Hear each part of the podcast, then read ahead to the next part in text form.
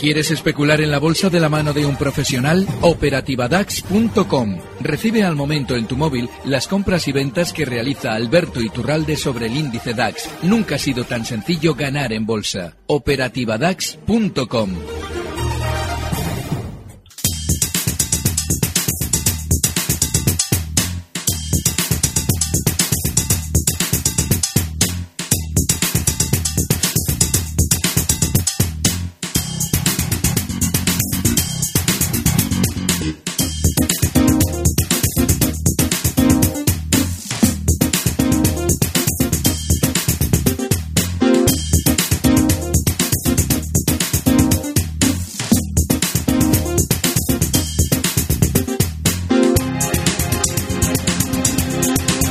5 y 33 minutos de la tarde arranca el consultorio de bolsa de este programa en tiempo real con Alberto Iturralde, responsable de díasdebolsa.com. Hola Alberto, ¿qué tal? Muy buenas tardes. Muy buenas tardes, fenomenal. Una jornada muy positiva para las bolsas en Europa. Hemos visto, bueno, al DAX alemán por encima de los 12.600 puntos de forma clara, a la bolsa francesa.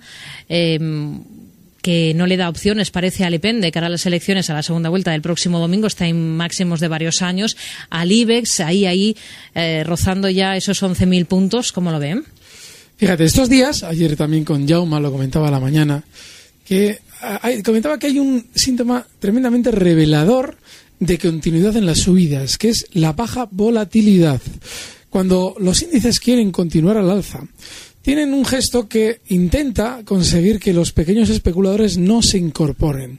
Si subieran con muchísima velocidad, lógicamente la sensación de que nos estamos perdiendo algo haría entrar a tiempo a esos pequeños especuladores y el sistema financiero, que tiene una experiencia enorme a la hora de desplazar precios sin que nosotros podamos aprovecharlo en nuestro favor, lo que hace es desplazar durante estas sesiones todos, el K40 al que hacías referencia, el IBEX 35, el DAX en máximos históricos, los desplaza al alza con muchísima lentitud para que nos quedemos diciendo que, ¿qué hago? ¿Entro? ¿Me da vértigo? ¿No entro? Eh, ¿Lo voy a aprovechar? Y normalmente siempre explicamos que cuando va a haber un techo, esa volatilidad se dispara, es decir, esa velocidad se dispara, se mueven todos con mucha más rapidez para que efectivamente cedamos a la sensación de que nos hemos perdido algo, pero queremos intentar aprovecharlo a última hora.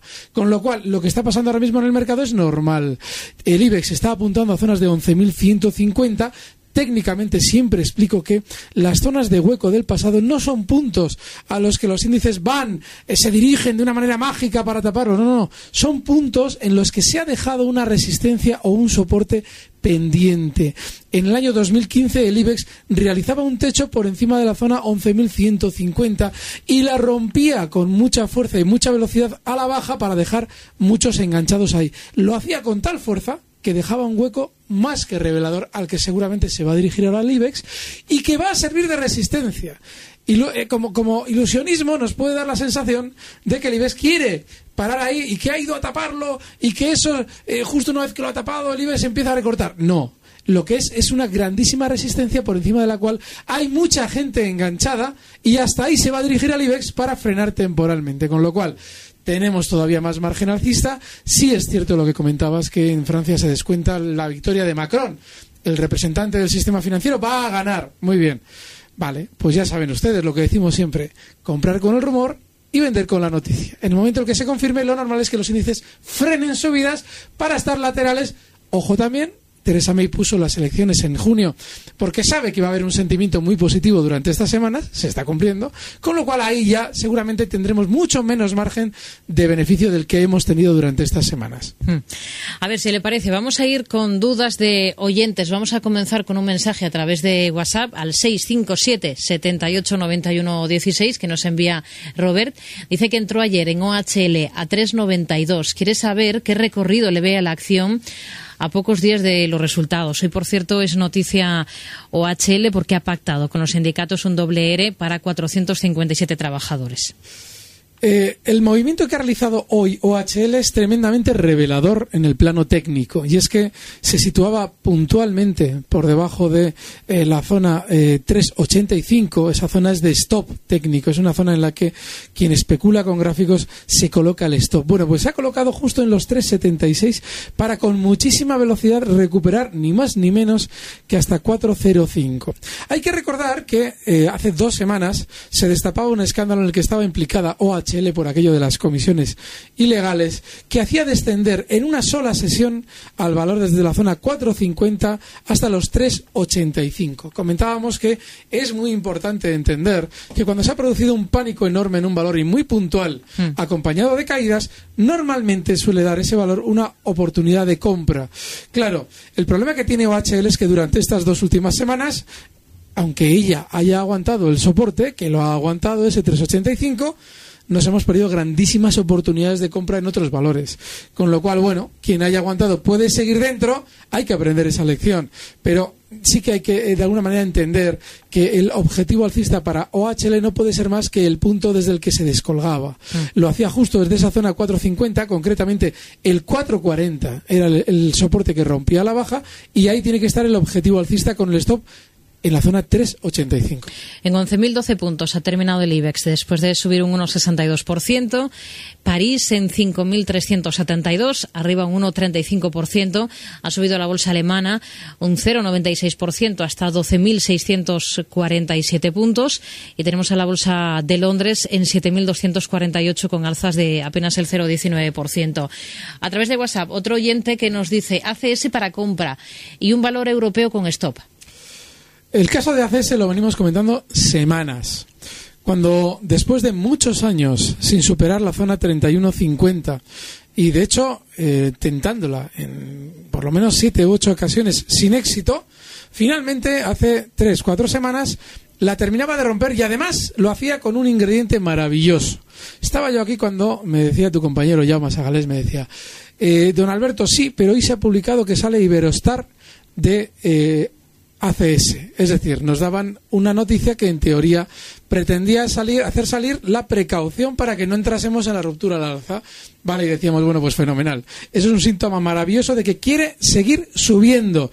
Y lo va a querer seguramente seguir haciendo durante más tiempo hasta zonas ya de 36 euros. Hoy cierra en 34,70 y es una operación que en la que se puede entrar tranquilamente hoy mismo. Bueno, ya no se puede porque está cerrado el mercado. Mm. Pero mañana mismo con el stop en 34,40 y el objetivo alcista en 36. Cotiza en 34,70.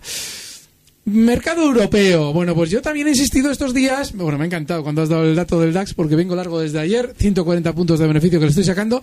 Pero yo no me iría a valores alemanes. Seguiría en la bolsa eh, francesa porque lo más normal es que continúen allí intentando dar una sensación positiva de la economía que de alguna manera haga que los franceses voten al eh, representante del establishment, de los bancos, de la banca europea, que es Macron. Entonces, bueno, he comentado estos días el caso de Safran, he venido comentando también el de eh, Airbus, es otro valor que está muy alcista, que elija él, pero yo sí que tiraría para el mercado francés. Está mm. puntualmente muy bien. Mm. A ver, el Alex, que nos llama desde Barcelona. Hola, Alex, ¿qué tal? Muy buenas tardes. Hola, muy buenas tardes. Díganos. A ver, primero una consideración general. Eh, el día después de las elecciones en Francia, la bolsa, bueno, tuvo un calentón, ¿no? Y desde entonces ha seguido subiendo. Eh, ¿Cree que ya está, digamos, gran parte descontado de, la victoria de Macron? Y que, bueno, que, el lunes será quizás una, una jornada en sentido contrario o más bien plana y si desharía gran parte de cartera mañana en previsión de lo que pudiese ocurrir. A ver qué opina eh, en general. Luego, eh, sí, con el, eh, yo tengo una participación en BBVA y Bankinter.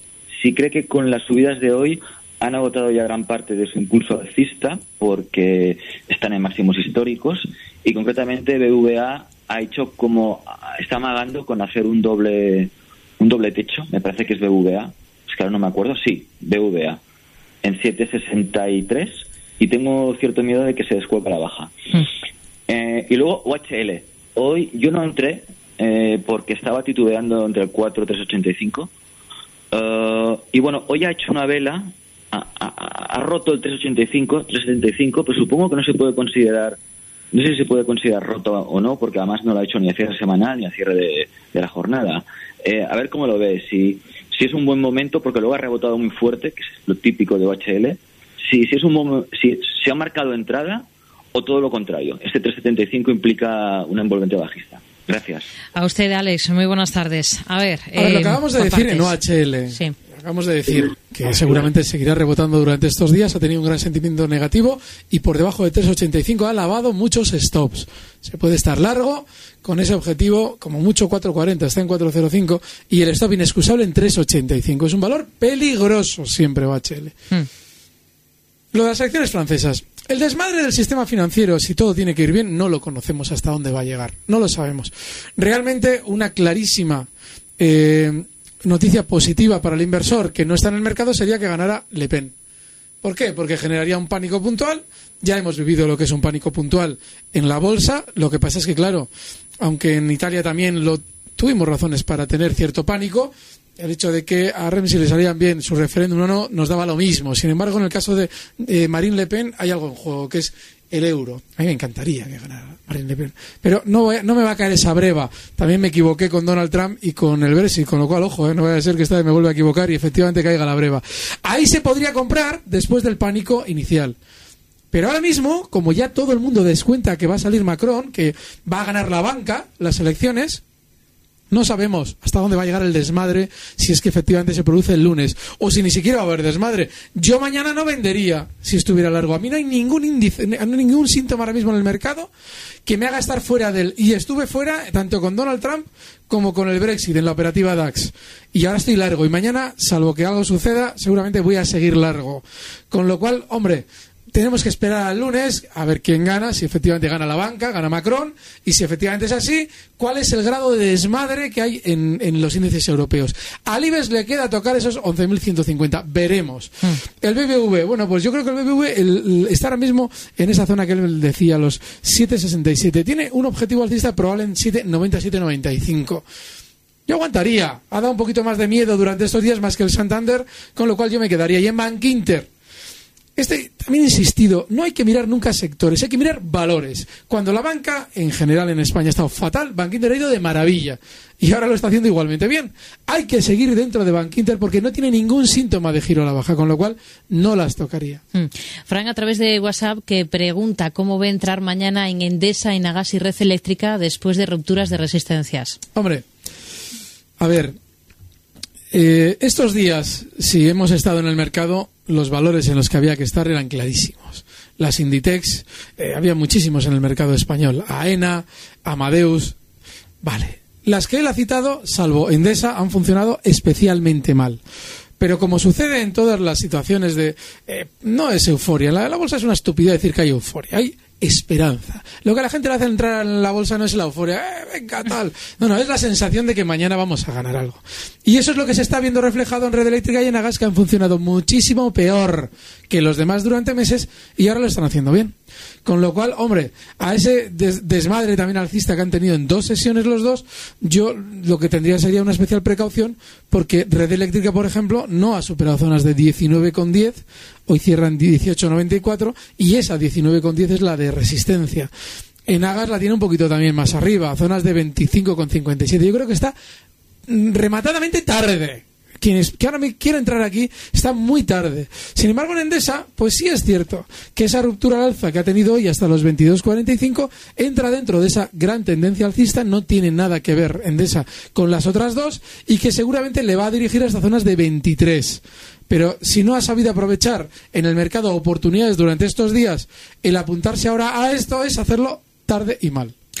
Agenda para mañana y enseguida continuamos resolviendo dudas de nuestros oyentes esta tarde con Alberto Iturralde, responsable de díasdebolsa.com.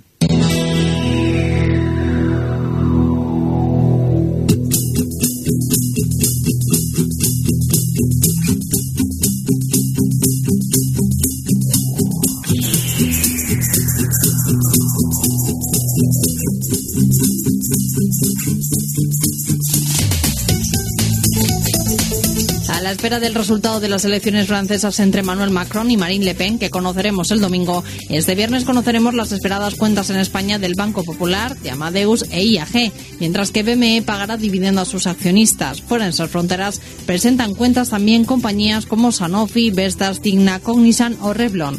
Para despedir la semana en el apartado Macron Estados Unidos, el Departamento de Trabajo va a publicar las cifras de empleo de abril y se conocerán los datos de crédito al consumo de marzo. En Europa, el INE publicará los índices de producción industrial de marzo en España y Eurostat los precios de importación industrial de marzo de la eurozona. La bolsa de Japón seguirá cerrada un día más por festivo.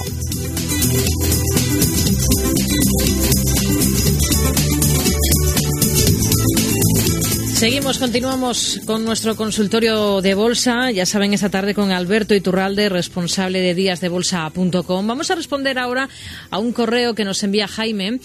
Eh, pregunta si es momento para cortos en el petróleo Brent. Y sobre CaixaBank, compradas de media a 2,80, ¿sería cuestión de poner un stop de beneficios en el último mínimo semanal? Eh, ¿Cuál es su, su opinión sobre este tema? Pues mi opinión es que lo haces fenomenal sobre todo, hombre, lo de CaixaBank, desde luego, muy bien. Yo eh, he ido dando operaciones compradores en algunos bancos según se han ido produciendo, pero desde luego que el recorrido que has eh, aprovechado tú yo no lo he visto. Sin embargo, te digo lo de que es un fenómeno en el sentido de lo que planteas del Brent. Realmente hay algo muy claro en el petróleo durante estas últimas horas y es que está rompiendo a la baja una zona de soporte muy importante, la zona 50, y lo está haciendo con velocidad.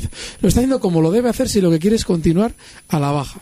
De manera que sí, se puede buscar el lado corto. El objetivo bajista desde la zona 49,09, donde está ahora mismo el Brent, estaría justo en los 47. Y el stop lo tienes que colocar en esa zona 50 que ha roto durante estas horas a la baja. CaixaBank Vale, muy bien. Eh, no hay que tocarlas. No hay que plantearse salir ahora mismo. Y sí que hay que plantearse lo que tú estás planteando. Esa zona de, eh, bueno, dices, bueno, tú hablas de un punto que yo no tendría demasiado en cuenta, esa especie de mínimos semanales. Te estaría refiriendo pues igual a la zona eh, 4,02. Bueno, yo lo subiría. Yo lo colocaría justo en los 4,15, que ha sido la última resistencia que ha roto al alza. Cotiza en 4,38 y tiene una velocidad alcista espectacular.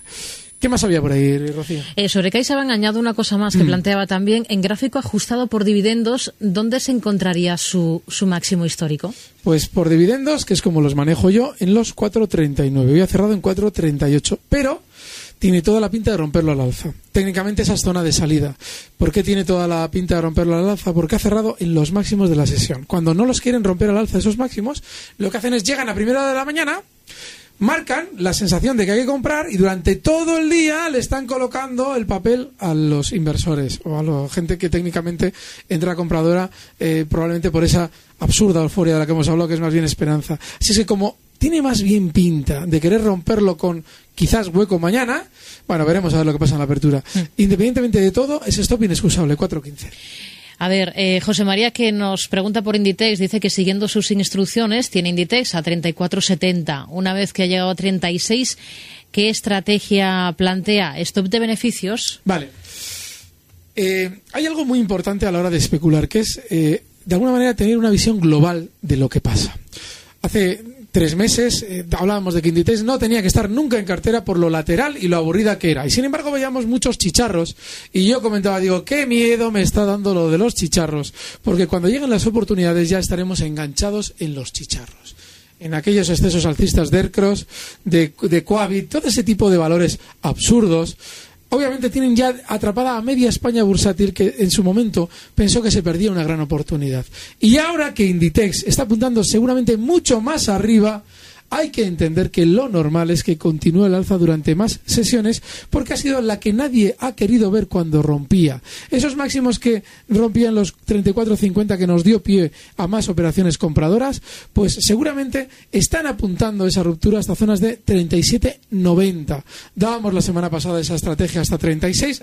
Yo tengo la obligación de ir poco a poco porque si traigo aquí un jueves la operación hasta 37, me quedo sin argumentos para el día siguiente, con lo cual tengo que ir poco a poco poco. Hoy cierra en 36,18. Lo más normal es que siga eh, al alza hasta esa zona 37,90 mm. y ahora tengamos ya que subir el stop a los 35,50 en Inditex. Telepizza. Alfonso desde Madrid eh, dice, me gustaría saber cómo ve Telepizza para entrar en estos niveles. Yo Telepizza siempre la veo horrible. En cierto modo es un poquito lo que hemos comentado sobre los chicharros. Telepizza, seguramente muchos oyentes no lo sabrán porque no estaban en bolsa en el año 99. Pero en el año 99 estábamos hartos de ver cómo tenía calentones Telepizza para luego dejar enganchados a todos especuladores. Aquellos que se autodenominan equivocadamente inversores. Bueno, pues Telepizza es otro valor que durante estas semanas, mientras todo subía, se mantenía lateral y haciendo perder energía, tiempo y dinero a quien estaba confiando en un precio que no tenía ni pies ni cabeza. Con lo cual, mi opinión es nefasta. ¿Que algún día tendrá un calentón? Pues sin duda. Todos estos valores algún día lo tienen. ¿Que no tiene consistencia? También. Hmm. A ver, ¿qué me dice de, BMW? Lo pregunta otro oyente. Mm, quiere saber qué tal ve a la compañía eh, soportes y resistencias en la automovilística alemana. Bueno, el caso de BMW eh, había funcionado especialmente peor que el resto de valores de la bolsa alemana. Insistimos en su día. No tiene sentido perder la energía, lo mismo que hemos comentado ahora con Telepizza, pero en valores laterales que no están funcionando eh, muy especialmente a la baja, pero sí que están laterales mientras todo sube, como ha hecho BMW. Vale, ha tenido su calentón durante estos días, escalofriante el calentón desde 85 euros hasta 88 para que esta velocidad es absolutamente insoportable. Es decir, mientras todo sube del orden del 15%, BMW lo hace la miseria del 3%. Valor lateral. No hay que estar en BMW. No tiene ningún sentido estar en BMW. José de Gerona, muy buenas tardes. Buenas tardes. Díganos, caballero. quería preguntarle a la señora Iturralde. Eh, he entrado corto hoy en Colonial en 7.30. ¿Por qué? Porque, bueno, pensaba que ahí tenía una resistencia 730 que no la pasó el otro día y he pensado, digo, bueno, voy a entrar corto y, y, no sé si he hecho bien o he hecho mal. Ah, me dice que por qué, no sé. Le pregunto por qué, porque la pinta que tiene el valor es súper alcista. Es decir, lo explico, hace dos semanas, es un chicharrazo, ¿eh? estos valores no hay que estar nunca. Hace dos semanas, si usted recuerda, tuvo una caída muy rápida desde zonas de 7 hasta 6,70 para recuperarla en dos sesiones, muy rápido todo. Esa, esa, esa, ese gesto que le llevó a rebotar desde esos mínimos en 6,70 hasta 7.30, eh, donde tiene la resistencia, 7.29 concretamente, a mí me da muchísimo miedo a la hora de abrir cortos, porque lo que está indicando es que está sacando por pánico a los inversores que están en el lado alcista para efectivamente una vez todos fuera por esa aplicación de stops continuar al alza como ya ha acreditado durante estos días. Está no ha superado los 7.30 pero tiene toda la pinta de superarlos. Hoy cierran 7.31 y yo le sugeriría que colocase un stop por ejemplo en la zona 7.40 un stop inexcusable porque ya empezando a marcar ya por 7.40 lo que está indicando inmobiliaria colonial es que efectivamente la trampa a los que aplicaron stop ha sido eficaz y quiere seguir al alza no es descabellada su posición ¿eh? pero yo desde luego ya no estaría si supera los 7,40. Hmm. Vale, y sobre Santander, eh, ¿cree que puede llegar a los eh, 6,30 euros? Sí. Y nada más. Sí, gracias José, buenas tardes. Vale, muchas gracias. Sí lo creo, lo he comentado estas semanas también. El día de la, bueno, el día que pasaron todos los bancos los test de estrés, ese día fue el 26 de octubre y era domingo. Se produjo en España, en todos los telediarios, una salida masiva, hasta de políticos, para decirnos que había que confiar en una banca. Banco Santander en 6.30, que en el momento en el que ya se le engañó a todo el mundo, se desplomó hasta 3 euros en el caso del Banco Santander. Ese día el Banco Santander marcaba unos máximos en 6.30. Hmm. Ese lunes en el que todo el mundo entró comprador y seguramente es un mundo comprador que ahora va a intentar salir o por lo menos recuperar su dinero. Con lo cual es muy probable que llegue hasta ahí, pero también es muy probable que una vez que llegue a la zona 6.30 no frenen seco, pero sí que veamos lateralidad en la que intenten colocar desde el Santander títulos a quienes de alguna manera dicen, uy, qué bien ha ganado Macron, voy a entrar al comprador comprando 30% por encima de lo que hace un mes me regalaban. Claro. Alberto Iturralde, responsable de díasdebolsa.com. Nos quedamos en tiempo. Gracias. Gracias buenas un tardes. Abrazo. Recibe al momento las operaciones de Alberto Iturralde vía SMS en tu móvil. Operativa DAX.com.